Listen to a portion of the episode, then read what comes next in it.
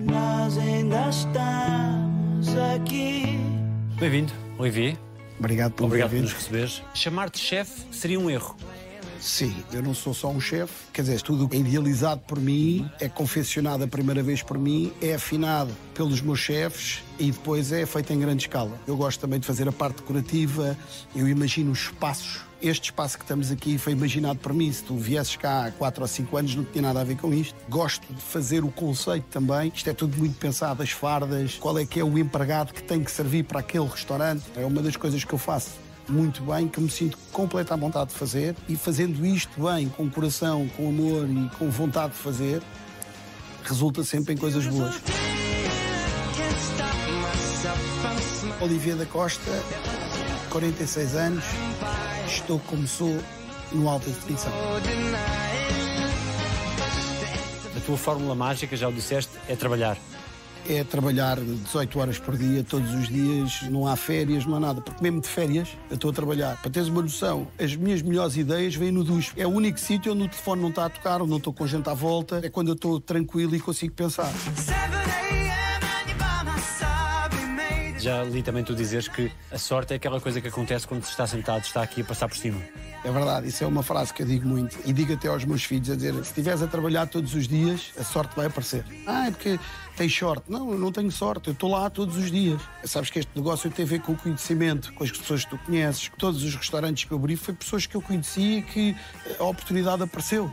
Portanto, eu acho que é quando uma pessoa está deitada na cama, nunca vai ter sorte. Se a gente estiver a trabalhar e estiver a aparecer, e estiver a ver, e estiver a conhecer pessoas, e estiver sempre em cima, as coisas vão começando a aparecer muito mais rápido. E crees que isso é preciso ter esse espírito de estar sempre.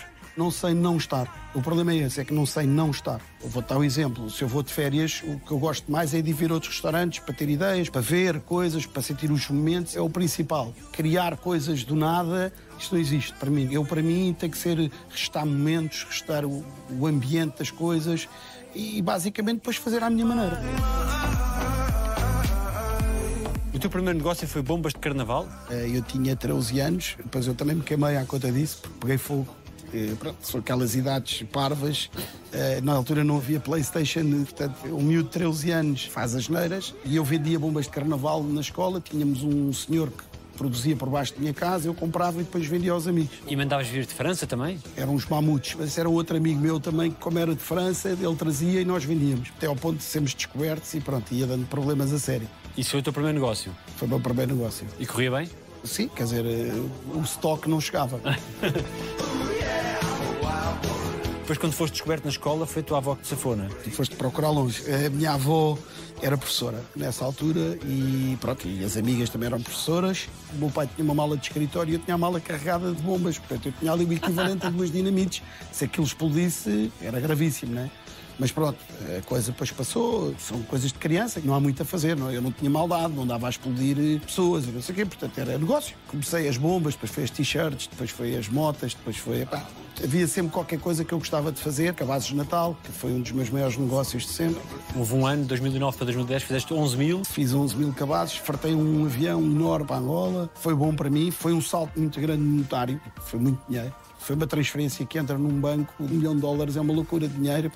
Eu tinha na altura 30 e poucos anos, foi bom para mim, para a minha família, para investimentos, foi bom para tudo. E tu envolviste na feitura dos cabazes mesmo. Eu começo em 2001 a fazer cabazes de Natal e fazia umas caixas e cestos com produtos portugueses, queijo, garrafas de vinho, umas compotas que eu mandava fazer um senhor, depois fazia cestos bons com presuntos, com queijo. E isso foi até o corte inglês abrir. No momento em que o corte inglês abre, já havia tudo, havia foie gras, eu comecei a vender foie gras antes. Portanto, o negócio começa com os foie gras e depois passa dos foie gras para os salmões dos Açores e os padartes e não sei o quê. Isso é muito por intuição, é muito a tua sensibilidade face à, à oportunidade. Eu acho que todos os empresários e todas as pessoas é acreditar.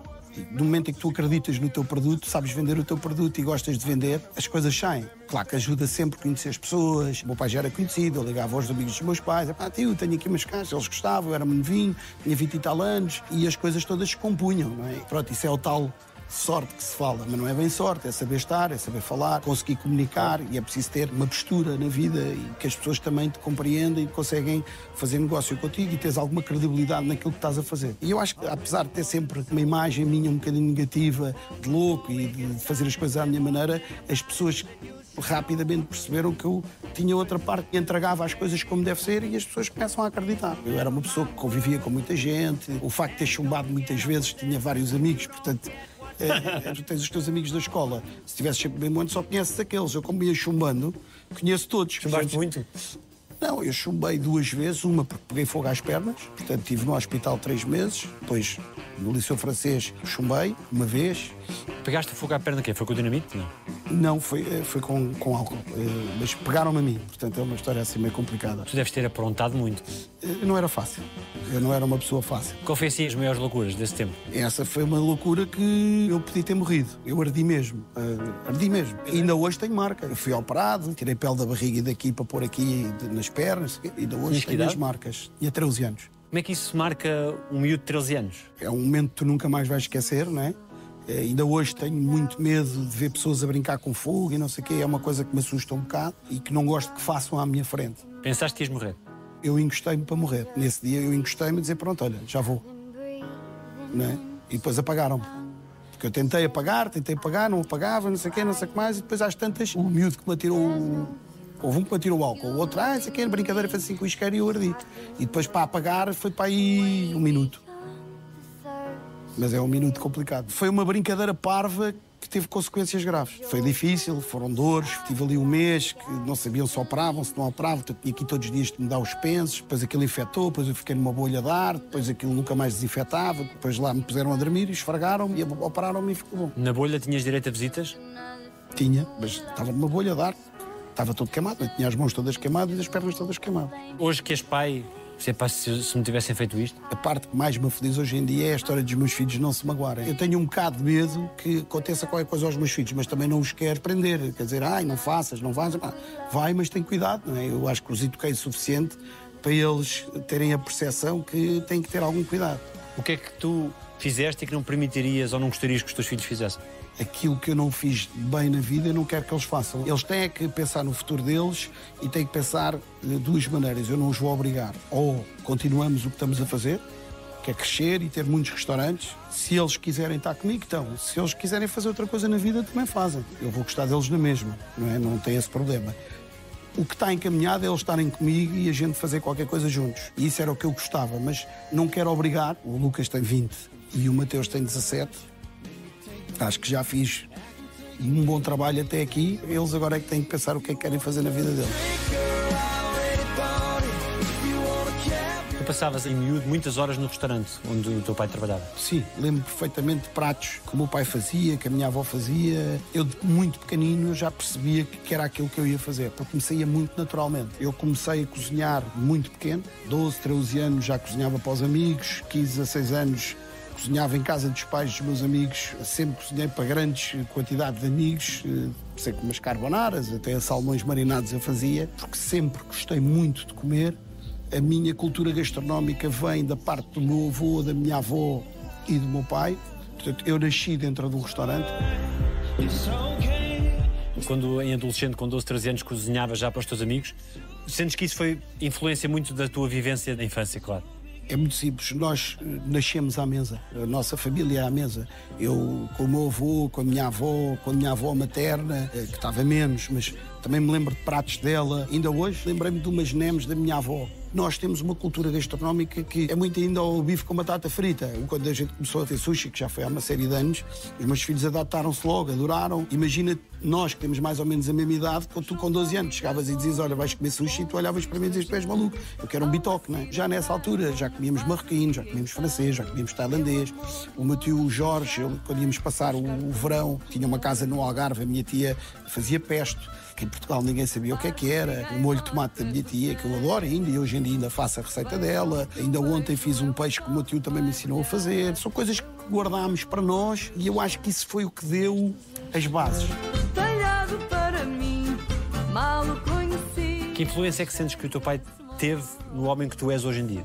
Para já nascemos mesmo dia, mesma hora. Portanto, eu sou muito parecido com o meu pai em muitos aspectos e o que eu acho que ele me deixou de melhor foi os erros que ele cometeu para eu não os cometer. Era que não me acontecesse a mim o que lhe aconteceu a ele. E isso, para mim, foi a maior coisa que ele deixou. O nome também, o facto de ele ser o Michel, ele abriu as portas. A ajuda que ele me deu, eu quando comecei, lembro perfeitamente: oh, pai, olha como é que se faz isto. Pelo telefone, olha, faz assim, faz assado, não sei o quê. O meu pai cozinhava como ninguém. Como ninguém. Já disseste que foi o melhor chefe do país. Ele foi o pioneiro de muita coisa. Acho que ele eh, perdeu o rumo dele. Tinha 16, 17 anos, ele lá a Bragar Marítima. E eu lembro de ter discussões com ele a dizer: pai, mas porquê é que tu não fazes como faz na altura o Saraivas, que abria nas Amoreiras, um buffet e não sei o quê, mas porquê é que não faz? Ah, não sei o quê. E eu isso também absorvi muito. Já com aquela idade, eu disse: mas porquê? Porquê é que não fazemos aquilo que nós somos bons a fazer? E de nove anos, tivemos a nossa primeira discussão, Casa da Ponte, da Feijoada, em que eu já estava a trabalhar com ele, uma coisa de salada de frutas, que eu dizia que aquilo não funcionava e que não era negócio, e ele tinha a mania que era negócio. Portanto, a gente começou a ter logo esses conflitos, logo ao princípio. Tivemos uma discussão e eu fui para o meu lado e foi o melhor caminho que eu fiz. O filho ter a noção de que os pais também cometem erros e que não são super-heróis ajuda a ter uma visão da vida diferente. Eu também cometo erros. Também sinto que os meus filhos veem-me a mim um bocadinho como o herói deles. Isso eu sinto e gosto e é normal. Eu vejo que eles têm uma admiração muito grande por aquilo que eu faço e gostam de estar comigo. E vejo que o Lucas gostava também de seguir este caminho. O Mateus ainda é um bocado mais novo, mas eu vejo o Lucas, a maneira como ele reage e como ele gosta de ir aos restaurantes e falar às pessoas. Agora, é, é um miúdo que tem o caminho feito, não é? Eu tive que o fazer tive que bater pedra e ele está tudo montado, né? portanto agora é crescer e ver o que é que a gente consegue fazer mais. Né? Na despedida do teu pai, tu escreveste que preferes lembrar-te dos momentos de glória e de família. Sim, é, foi. Nós tivemos uma discussão depois muito grande. Aí há uns 15 anos atrás separou-se da minha mãe, mas não foi por causa disso. Eu percebi porque é que ele se separou da minha mãe, mas a partir daqui foram erros e asneiras e erros e asneiras. Estava bem financeiramente para os poder ajudar. Pronto, e foi o que aconteceu. Uh, mas uh, é triste, não é? É triste ver. Ele era o maior e de repente, pá, com as asneiras consecutivas, caiu. caiu. Não havia espaço para o chamar à razão. Como a gente depois deixou um bocadinho comunicar as atitudes dele, e eu tentei me afastar ao máximo. Nunca entramos em choque. Portanto, nunca deixámos de nos falar. Eu gostava do meu pai continuar cá em cima e eu subir e tu e agora os meus filhos subirem. E meu pai caiu muito e eu fiquei triste por causa disso. Também escreveste que podíamos ter sido muito fortes juntos. Foi isto que eu acabei de dizer. Mas não deu. É passar à frente. Cada um seguiu o seu caminho.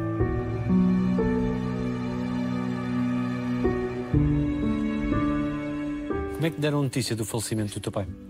Eu já estava à espera. Ele estava mal já, já estava muito mal. Eh, eu, a última vez que estive com ele, ele já não conseguia comer bem. Eu acompanhei porque ele, ele foi internado, mas eh, ele deixou-se ir. Estava cansado, estava com aquela doença horrível, já não conseguia comer, já não conseguia beber, já não conseguia. Pá, estava mal, estava mal. Ele manifestou alguma vez o orgulho em ti? Eu tenho a certeza que ele tem, mas uh, eu tive várias pessoas na minha vida, pessoas mais velhas, como eu jogo golfe e jogava golfe quando era miúdo, na altura não havia tantos miúdos como há hoje, portanto eu jogava com pessoas mais velhas e muitas dessas pessoas deram-me alguns ensinamentos. Agora, o meu pai foi um deles, a minha avó, o meu tio, o John, foi uma pessoa muito importante na minha vida, eh, dos meus 18, 19 até aos meus 21. Estava sempre com ele, ele era mais velho, era americano, tinha uma maneira de ver diferentes as coisas. Falas muitas vezes dos teus avós, eles são grandes referências para ti. O meu avô foi uma grande referência para mim, uma grande referência para já era o meu, era o meu companheiro. Estás a ver? Era o que me safava sempre, estava sempre com ele. Eh, a minha infância é passada com o meu avô, com o meu pai, mas o meu pai não era um pai muito presente e eu almoçava todos os dias com o meu avô. Era o meu avô que me levava para a escola, que me ia buscar à escola. Portanto, a minha vivência toda até aos meus 14, 15 era o meu avô e até ele morrer três, quatro vezes por semana eu estava com o meu avô. O meu avô foi aquela pessoa muito, muito importante na minha vida. Ele era querido. É, é uma pessoa que eu me identificava muito. E que me ajudou muito e que nos primeiros negócios e tudo era ele que me ajudava a fazer as coisas. Da tua mãe tens o quê? A minha mãe é uma pessoa muito querida.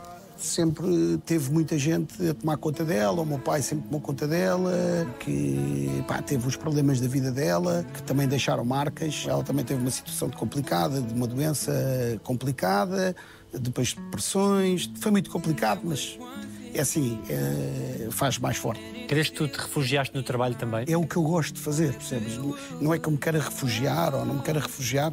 Eu adoro isto. Não há um dia que eu não possa ir a um restaurante. Portanto, é mais que um vício. Não há medalhas e não há estrelas nisto que a gente faz. Claro que eu gosto de ter o reconhecimento, mas eu faço por mim. Eu tenho noção que em Portugal Uh, fazer o que eu faço há 30 anos não há ninguém, por longevidade, por tudo o que eu já fiz. Quer dizer, eu já abri 32 restaurantes. Quer dizer, não há muita gente que possa dizer abriu 32 restaurantes, não tive nenhuma falência, sempre ganhei dinheiro com os restaurantes, vai mudando de sítio, vai aumentando, vai crescendo, vai crescendo. O primeiro restaurante é em 96? Em 96, eu, o meu pai tinha uma esplanada no Castelo de São Jorge que fechava à tarde, fazia até ali às 8 da noite. E eu às 8 da noite pegava e criei um conceito que era o conceito da picanha. Fazia picanha fatiada, com arroz, com feijão, com uma salada, depois inventei um molho, depois tinha salsicha toscana, depois fazia uns cogumelos recheados com pesto. Na altura ninguém sabia o que é que era, com queijo, punha queijo feta na salada, portanto Havia ali coisas que as pessoas não conheciam. Já era assim uma coisa mais inventiva. Mas estamos a falar de 96. Não havia cultura gastronómica, Sim. não variava muito ali do bitoque, da grelha. havia uns chineses, havia uns coisas de hambúrgueres, havia uns italianos. Não saía muito dali. Quão difícil é que é trabalhar contigo? Não sou exigente. Eu acho que tenho um problema, é que eu deixo andar muito tempo e depois quando me irrito é complicado mas eh, não sou muito exigente. Já fui muito mais, mas todos os dias digo qualquer coisa, um pormenorzinho aqui, um pormenor. Eu acho que é mais a estratégia do que estar a ser, ah, não, esta tinha, ah, não sei o Acho que hoje em dia tenho uma maneira de estar diferente que tinha há 10 anos atrás. O que é que te tira do sério? Epá, é os empregados estarem desconcentrados e não estarem-me a servir à mesa, eu fico maluco. Mas acontece, ainda ontem aconteceu. E eu estou ali mesmo para isso não acontecer. Esse é que é o meu trabalho. Que exigência é que os empregados têm que ter? Qualquer que seja a posição, é dar o melhor deles e com um sorriso. É só isso que eu peço. Aquilo que eu tento eh, passar a eles todos é que estou ali para os ajudar a eles a serem melhores. Como é que fazes para gerir com sucesso tantas pessoas? É muito difícil. É muito difícil, até porque a velocidade que entram e saem é uma loucura. Quando as pessoas dizem que está difícil de contratar, está difícil de contratar. Nós temos menos esse problema porque, como estamos cá em cima e toda a gente quer vir trabalhar e nós pagamos bem e damos algumas condições. Eu acho que é muito difícil estar-te a dizer, olha, temos um sucesso por causa disto ou daquilo. É, é, o dia a dia, hora a hora, é minuto a minuto. Não vale a pena dizer, não, eu sou o maior porque eu inventei um esquema. Não, isso é tudo mentira. Eu sei que há concorrentes nossos que fazem-se ventas e obrigam os empregados a dizer ai, olha, chegam e têm que dizer aquela frase e depois têm que dizer assim. Quando entregam o prato dizem isso, eu acho isto ridículo. Eu acho que os empregados têm que ser eles próprios. Há uns que têm mais facilidade em comunicar, outros têm menos facilidade. O que eu tenho que fazer é dizer assim: então, se este tem mais facilidade em comunicar, este vende mais. Aquele faz isto, aquele faz aquilo. Eu acho que é isso que é o segredo do meu sucesso: é conseguir ler as pessoas e pô-las no sítio certo, na hora certa. Quando tens um cliente como o Cristiano, o Cristiano Ronaldo, o que é que procuras garantir na experiência de uma pessoa que tem essa dimensão à escala planetária? Para já que ele seja bem tratado e que, claro que há sempre um redobrar de atenção. Caso falaste dele, não sei se a gente pode. Eu não costumo falar de nomes, mas eh, sim, eu, é verdade que tudo o que ele come hoje em dia, para a casa dele e não sei o que, somos nós que tratamos. Claro que há sempre uma atenção redobrada e coisas específicas que ele pede, nós fazemos. Se tu vieres aqui e disseres, olha, eu não quero comer isto, faz uma coisa, a gente faz. Quer dizer, não é por seres tu ou ser um cristiano, pode ser outra pessoa qualquer. E eu acho que essas pessoas até são as pessoas que menos problemas dão e querem estar na sua e que não nos chateiam muito. O cliente tem sempre razão? O cliente tem sempre razão. Mesmo quando não tem? quando não tem, sei que ser eu ir lá. Ou eu, ou alguém de muita minha confiança que trate desse assunto. Digo sempre o cliente tem sempre razão. Até eu chegar. As estrelas Michelin para ti não são essenciais? Eu sempre fui contra as estrelas Michelin porque eu acho que um restaurante é uma empresa e uma empresa é feita para libertar lucro. Eu tenho esta minha visão de ver, não quer dizer que não haja restaurantes estrelas Michelin que libertem dinheiro, mas é muito mais difícil. Porque as estrelas exigem uma série de coisas aos restaurantes, não é? O restaurante Estrela Michelin normalmente não tem muito mais do que 60 lugares. No final do dia isto é um negócio. Portanto, tu para ter 60 lugares vais ter no mínimo 60 e tal empregados que ganham muito acima da média porque é um restaurante Michelin. Não tens rotação. Portanto, podias fazer 120, mas não fazes 120. E então chega uma certa altura, por muito que tu pagues caro, a matéria-prima é caríssima, e então as pessoas maquiam para não dizer que perdem dinheiro, mas perdem. Se tu tiveres um restaurante em que consegues rodar duas, três vezes e o teu empregado, em vez de fazer uma mesa, faz três, a rentabilidade é muito maior. Eu percebo que os chefes de cozinha querem aparecer e querem dizer eu tenho uma estrela e é a maneira de mostrar que eles são melhores uns que os outros. Eu tenho três, eu tenho duas, eu tenho uma. Meu amigo, mas no final do dia, como é que é? e os grandes chefes já estão a querer mudar o paradigma deles. Muitos já disseram, pá, eu não quero ter nada a ver com estrelas Michelin, eu quero proporcionar uma boa experiência, com um ambiente, com onda. A estrela Michelin, acho que foi positivo numa altura em que nós, quando começámos, e acho que até foi uma boa estratégia a nível nacional para dar alguma credibilidade à, à nossa restauração. Até porque no mundo, os estrangeiros com algum dinheiro sentem-se mais confortável porque acham que vão ter uma experiência e é isso que faz a Estrela Michelin, é dar um bocadinho de confiança ao cliente para dizer, olha, vais e ali vais comer bem ou vais ter uma experiência. Agora, eu não gosto desse tipo de experiência. Estar à mesa três horas, momento um, momento dois, não é para mim. Mas eu percebo quem gosta. E há grandes chefes a fazer coisas excelentes e coisas muito boas. E não estou a dizer o contrário. Agora, não é o meu conceito. O meu conceito é conceitos de restaurantes que dão dinheiro, que faturam muito dinheiro. Esse é que é o meu objetivo. Um bom restaurante em Lisboa fatura quanto por mês? Costumo dizer que um restaurante que fatura mais de 120 mil euros por mês consegue libertar dinheiro. Se faturar 120 mil euros num restaurante, não és um restaurante que trabalha mal. Dependente. Se for um restaurante de 600 lugares, claro, claro que é mau. Claro. Mas se me disseres, um restaurante normal, 40 lugares, 50 lugares, faturar 120 mil euros, bem gerido, dá para libertar muito dinheiro dentro da perspectiva do que é que é muito dinheiro para cada um. Mas é um restaurante que 120 mil euros consegue libertar para o dono bem gerido 15, 20 mil euros mês limpinhos, que é bom, já tudo pago. Abaixo disso já é difícil ganhar dinheiro. Porquê? Porque tens de pagar os empregados, tens de pagar os impostos, tens de pagar muita coisa. Dói muito pagar os impostos? É um custo. Tens os empregados, os impostos, a água, a luz, o telefone, é tudo a mesma coisa. No final tem que libertar, tem que estar azul. Tu sabes quanto dinheiro tens? Sei. Porque controlas tudo ao cêntimo? Não, porque tenho uma maneira de estar na vida que é assim que tem que ser. Sei quase ao euro. Tu podias estar tranquilo da tua vida, a viver dos rendimentos, tranquilo, tens um negócio montado? Não, não, não. Não pelo padrão que eu quero chegar.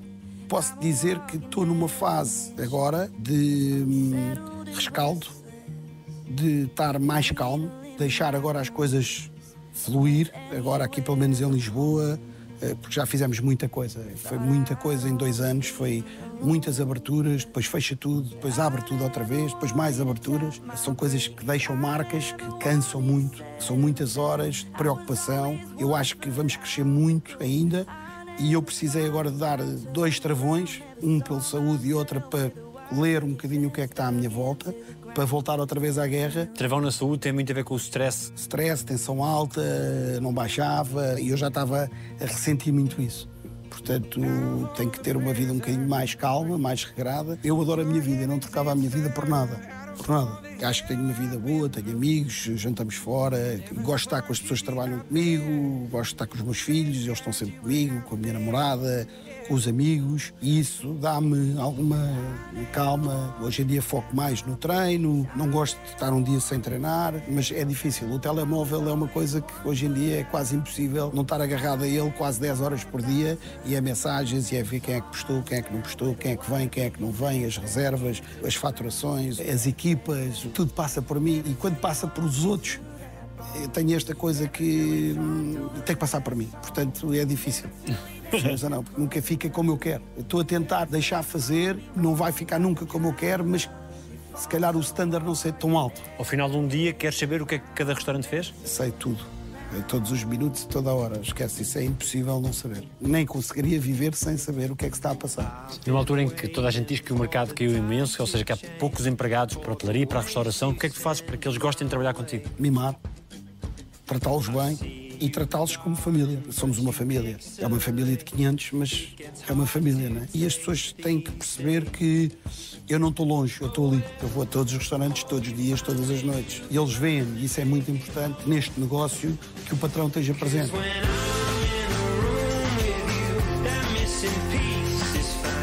O facto dos teus restaurantes serem os restaurantes da moda, uma vez que muitas caras conhecidas estão presentes, crees que isso é muito de boca a boca? Não, isso foi pensado. Isso foi uma estratégia, como os meus concorrentes decidiram fazer estrelas Michelin, ou aparecer e ganhar concursos, ou andar e nessa ou naquela revista.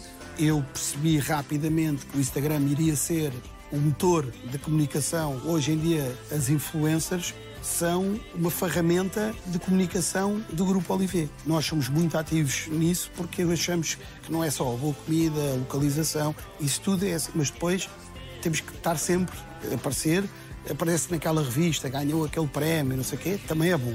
Mas o dia a dia é o mais importante. Se aparece esta ou aquela, viu mil pessoas, dez mil pessoas, claro que não vêm as dez mil pessoas, mas ela lembra-se. Próxima vez ela quer ir jantar fora e diz, ah, vamos lá porque toda a gente vai lá. O que é que foi mais difícil em chegar até aqui? Posso dizer que foi tudo muito difícil e posso dizer que foi tudo muito fácil. Posso dizer que tem dias muito bons e tivemos dias muito maus. É uma vida, são 29 anos a fazer restaurante. Tivemos alturas melhores, alturas piores, agora estamos a atravessar uma super altura e é esperar que não venha uma má altura. Eu acho que é mais ou menos isto, é gerir isto desta maneira.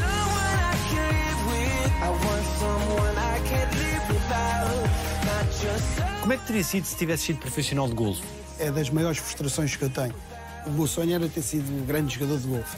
E eu me apercebi logo que não ia dar. Jogo golfe desde pequenino, joguei muito bem, tenho semanas melhores, semanas piores, mas é uma coisa que eu adoro, faz parte da minha vida. Foi uma coisa que fez super bem jogar golfe. Sempre fui uma pessoa que acordava de manhã para ir jogar, mas nunca deixei de sair à noite, nunca deixei de fazer as minhas coisas, mas jogar golfe não se podia mexer. E hoje em dia, quando olhas para os teus filhos, revês alguma coisa de ti naquela altura, naquela idade? São tempos completamente diferentes e o cenário é completamente diferente. E com a vida que tu tens, como é que foste acompanhando o crescimento deles? Conseguiste compatibilizar isso? Quando eles eram mais novos, não tanto, porque eu saía de manhã e voltava à noite, mas sempre tive muito contacto com eles. Agora que eles são mais velhos, a gente está sempre juntos. Basicamente eu digo que não sigo, mas eles estão completamente controlados e balizados.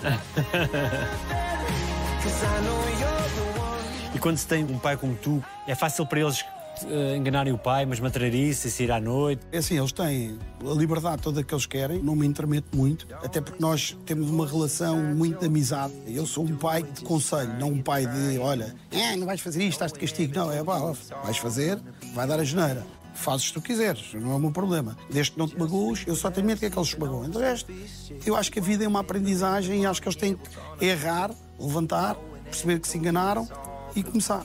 Eu acho que é assim que a gente tem que aprender. Claro que não é a Lagardère, mas apesar de. Estou a falar isto, mas eles estão monitorizados ao minuto também, mas pronto, isso é outra coisa. Nem eles sabem. Sim, vamos passar à frente. Que grandes momentos é que vocês viveram juntos? Fomos uma vez a Nova Iorque os três, foi muito giro. Eles pequeninos ainda, mas doidos como eu, restaurantes, comer, é uma loucura. Como agora é a altura das miúdas, um já está todo treinado, todo seco. Ai, pai, não quer comer, ai, não sei o quê, não posso beber, ai, não sei.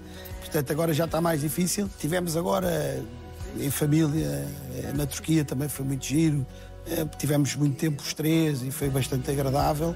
O que é que te foi importante garantir na educação deles? Eu disse sempre a eles uma coisa, e isto é uma frase que eu lhe disse e que eles acho que absorveram. Se vocês, onde entrarem, qualquer sala que vocês entram, vocês entram de cabeça erguida e falam a toda a gente, sem medo. Eu acho que eles fazem isso muito bem. É uma questão de honra. Sim. Honra, lealdade perante as pessoas e acho que é isso que é preciso ser.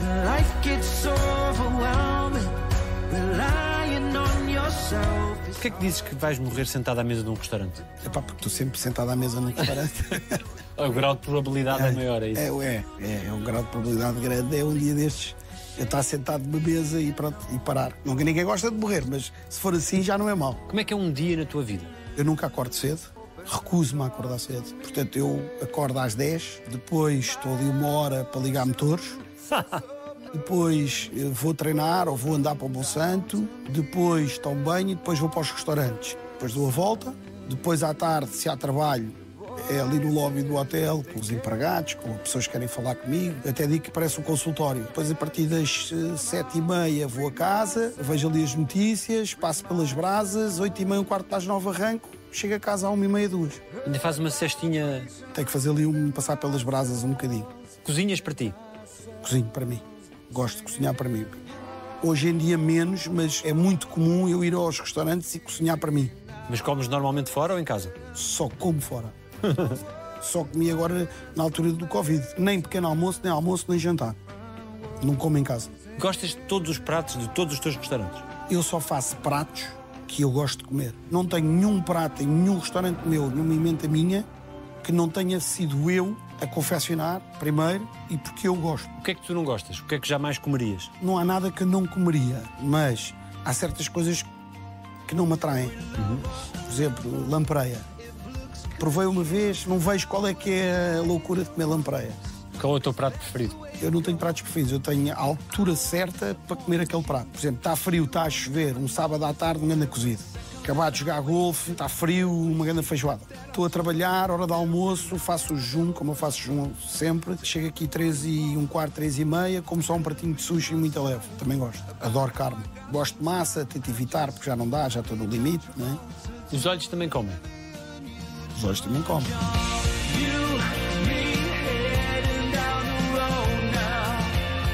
Ser um empresário de sucesso em Portugal tem que prós e contras.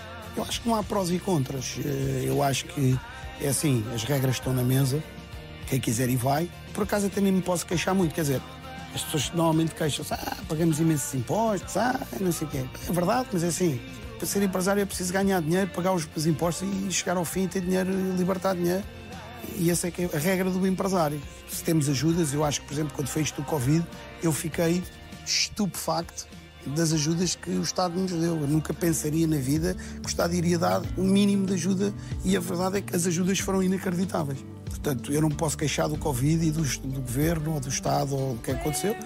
Pagas, tens. Não pagas, não tens. É simples. Durante a pandemia, os restaurantes sofreram imenso. Tu tiveste também uma preocupação em ajudar eh, pessoas mais carenciadas? foi uma coisa gratificante para nós. Eu vi num programa de televisão, já não me lembro quem é que era, e liguei para lá e disse: Olha, vocês precisam da minha ajuda, se quiserem, nós podemos ajudar. E depois contactaram: Olha, se puder ajudar.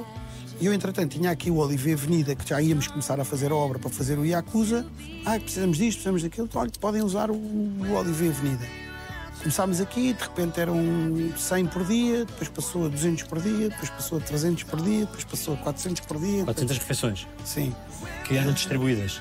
Que eram distribuídas pela esta junta de freguesia, pela Soma, por uma instituição de crianças.